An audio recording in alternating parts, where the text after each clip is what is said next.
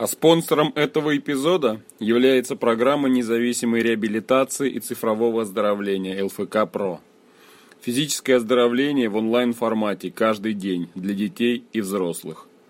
ЛФК ПРО – это доступные тренировки. Составление индивидуального комплекса тренировок. В работе применяются упражнения бесплатного приложения. Используются 3D-видеоматериалы и функции дистанционных встреч. Узнать подробнее о программе вы можете набрать сайт lfkpro.com. Ссылка в описании подкаста.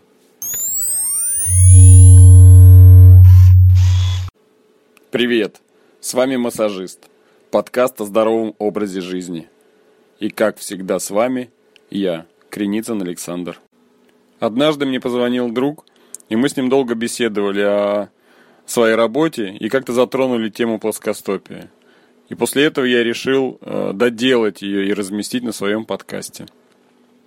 Слушай, классно, что ты мне позвонил. Э, давно хотел уже тему плоскостопия поднять в подкасте. То, как сам родитель, у самого дети растут.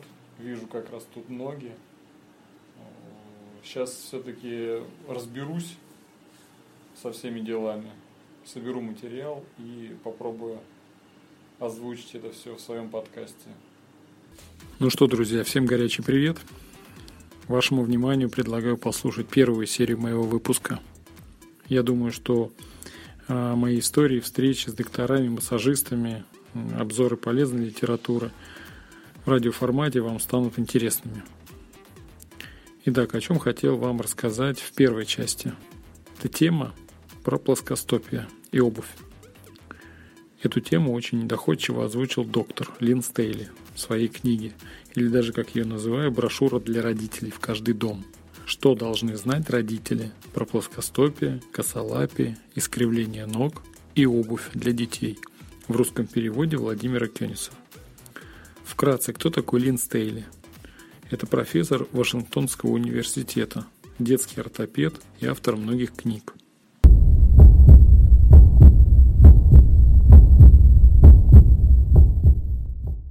Ну что, друзья, окунемся в мир плоскостопия.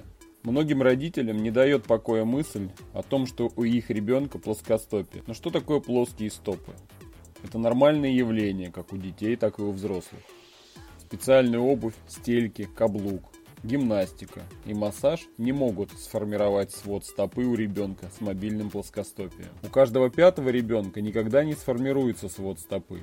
Тем не менее, у большинства взрослых с плоскостопием стопы не болят, а их выносливость не отличается от других. Однако свод стопы появляется, если ребенок сидит или лежит, а также если попросить его встать на цыпочки. Так же как здоровые дети имеют разный рост, здоровые стопы имеют разную высоту свода.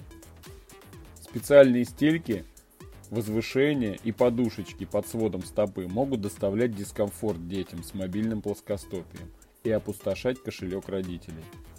К врачу имеет смысл обращаться, если плоскостопие не мобильное, болезненное или очень тяжелое. Но гораздо менее благоприятен с медицинской точки зрения высокий свод стопы, так как он чаще вызывает проблемы во взрослом состоянии.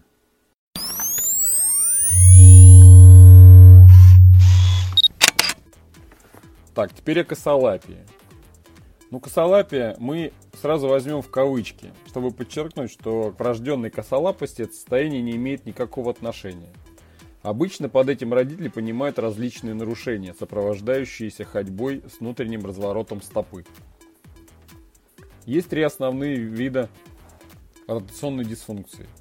Это приведение стопы, скручивание большеберцовой кости и скручивание бедренной кости. Приведенная стопа является следствием положения плода во время беременности. В большинстве случаев форма стопы сама по себе нормализуется в первые месяцы жизни ребенка без всякого лечения, хотя в некоторых случаях этот процесс затягивается до трех лет. В редких случаях приведенная стопа носит тяжелый характер и может нуждаться в лечении, состоящем в гипсовании или ношении специальных приспособлений и шин. Ношение специальной обуви не исправляет это состояние скручивание большеберцовой кости, это разворот голени внутрь. Этот вариант э, нормального развития здорового ребенка, который очень часто встречается у детей младшего возраста. Шины, гимнастика, массаж, специальная обувь, стельки не могут исправить этого состояния, а фактически, фактически могут даже быть вредными. Скручивание большеберцовой кости исправляется самостоятельно по мере роста ребенка. Скручивание бедренной кости приводит к внутреннему развороту всей ноги. Ее причина доподлинно неизвестна.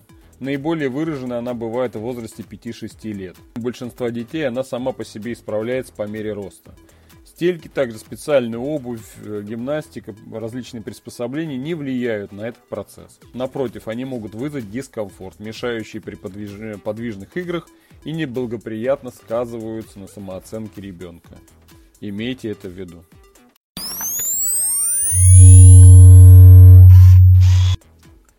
На протяжении нормального развития у детей младшего возраста часто определяются О-образные ноги.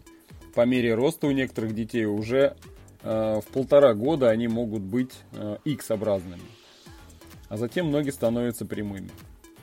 Ваш врач обязательно определит, являются ли искривления ног у ребенка проявлением нормального развития, которое должно исправиться само по себе.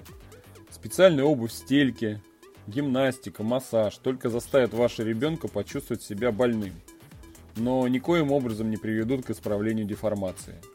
Беспокойство может быть оправданным в тех случаях, когда деформация очень выражена, либо определяется только на одной ноге, а также если она передается из поколения в поколение.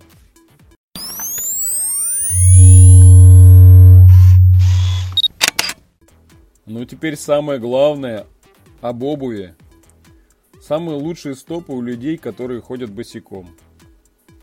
Казалось бы. Мягкая эластичная обувь дает стопе максимальную свободу для нормального развития. По размеру лучше немного больше, чем намного меньше. По жесткости э, не лучшее решение для стопы, если она жесткая, потому что ограничивает движение, необходимое для развития ее силы и подвижности. Детские стопы нуждаются в защите от холода и острых предметов, а также в сохранении подвижности. Дети часто падают, могут получить при этом травмы. Уплощенная подошва не слишком скользкая, не слишком мягкая, лучше всего подойдет для этого. А, по материалу выбирайте только дышащие материалы. Избегайте взрослые фасоны обуви. Это узкий нос, высокий каблук, негнущаяся подошва. Все это влияет неблагоприятно на стопы детей.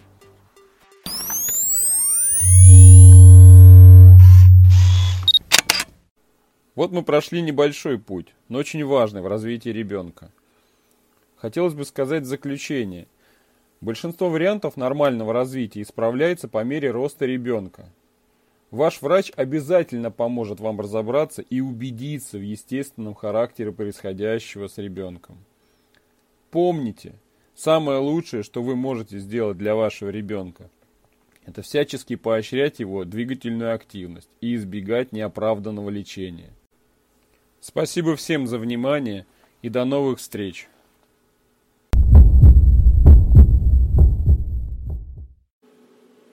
Если вам нравится то, что я делаю, поделитесь с друзьями. Оставьте отзыв. Это поможет другим узнать о массажисте. Если у вас есть интересная история или вы хотите поучаствовать в беседе на определенную тему, пишите мне в Телеграм или оставляйте аудиосообщение. Всегда открыт для новых знакомств. Продолжение следует. Пока. А спонсором этого эпизода является программа независимой реабилитации и цифрового оздоровления ЛФК ПРО. Физическое оздоровление в онлайн-формате каждый день для детей и взрослых.